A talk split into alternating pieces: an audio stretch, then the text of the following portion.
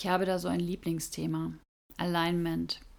Wenn immer mich jemand fragt, was das eine Merkmal ist, was erfolgreiche Organisationen von weniger erfolgreichen unterscheidet, ist meine Antwort Alignment. Und Alignment bedeutet eben nicht, wir können alle unsere aus Buzzwords bestehende Vision auswendig aufsagen und finden sie auf laminierten Postern in jedem Meetingraum. Alignment ist ein tiefes gemeinsames Verständnis darüber, was wichtig ist und warum. Alignment bedeutet, dass wir Klarheit über unsere Ziele haben und alle unsere Ziele in der gleichen Art und Weise interpretieren, verstehen und erklären können. Und dass wir alles, was wir tun, daran ausrichten. Und zwar absolut alles. Wenn etwas nicht zu unseren Zielen passt, dann tun wir es nicht. Und wenn uns das öfter passiert, dass Dinge nicht zu den Zielen passen, ja, dann müssen wir unsere Ziele hinterfragen, aber es nicht einfach trotzdem tun. Dieses Alignment, von dem ich hier spreche, das begrenzt sich nicht nur auf die Ziele, sondern es geht auch um ein Alignment, was das Wie angeht. Wie wir zusammenarbeiten, wie wir miteinander umgehen und wie wir uns gemeinsam als Organisation weiterentwickeln. Aber diese Sorte Alignment entsteht halt nicht in einem Ziele-Workshop einmal pro Jahr, wo sich die Führungsmannschaft für einen Tag Offsite irgendwo einsperrt und danach ist plötzlich alles klar. Sie erfordert eine kontinuierliche Auseinandersetzung. Sie erfordert Gespräche, die in die Tiefe gehen. Gespräche, in denen man sich daran reibt, was ein Ziel wirklich bedeutet.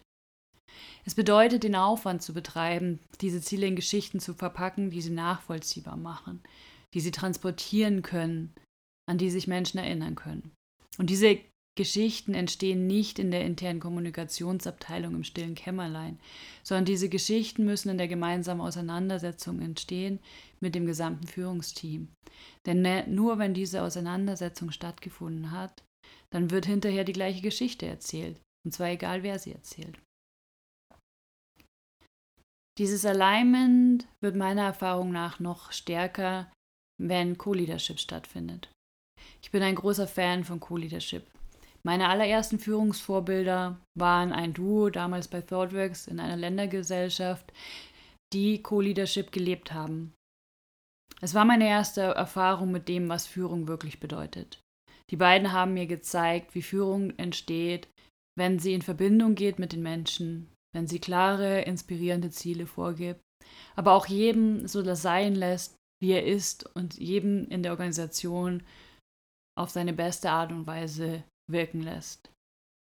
Und das haben die beiden geschafft, auch dadurch, dass sie sichtbar waren in ihrer Co-Leadership, sich gegenseitig ergänzt haben und unterschiedliche Facetten gezeigt haben. Falls ihr einen Blick hineinwerfen wollt in das, was mich damals so sehr inspiriert hat, habt ihr die Chance, denn die wunderbare Caroline Sintra und Gabriella Guerra haben ein Buch über ihre Erfahrung geschrieben. Es heißt Together, The Power of Shared Business Leadership. Meine erfolgreichsten und auch die schönsten und befriedigtesten Führungsmomente habe ich im Duo gehabt. Abgesehen davon, dass es in all den Herausforderungen der Führung einfach enorm hilfreich ist, einen Sparringspartner zu haben, mit dem man die Last teilen kann, der einen stützt, einem Feedback gibt und einen besser macht in den Momenten, in denen es darauf ankommt, führt Co-Leadership auch zu tieferem Alignment. Bevor wir eine neue Produktrichtung dem Team vorstellen, haben wir uns gemeinsam damit auseinandergesetzt, haben zwischen uns jegliche Missverständlichkeit ausgeräumt, haben getestet, ob wir die gleiche Geschichte erzählen, haben Worte vom anderen geklaut, um die Dinge besser auf den Punkt zu bringen. Aber nicht nur in diesen wichtigen Momenten des Geschichtenerzählens, sondern auch jede Eskalation, jede Priorisierungsfrage, jeden Anflug von Konflikt, um den wir uns gekümmert haben, haben wir genutzt, um unsere Reaktion zu alleinen bis zu dem Punkt, an dem wir in der gleichen Situation immer identisch reagieren werden. Diese Auseinandersetzung kostet Zeit und Energie.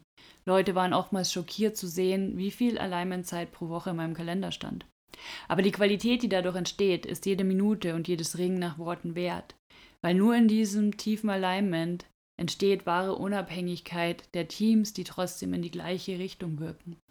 Die Dynamik, die in diesem engen Alignment entstehen kann, wenn die Dinge ineinander klicken, Teams wirklich schnell und unabhängig sein können, auf dem Weg zum gemeinsamen Ziel, wenn das alles zusammenkommt, fühlt es sich an wie pure Magie.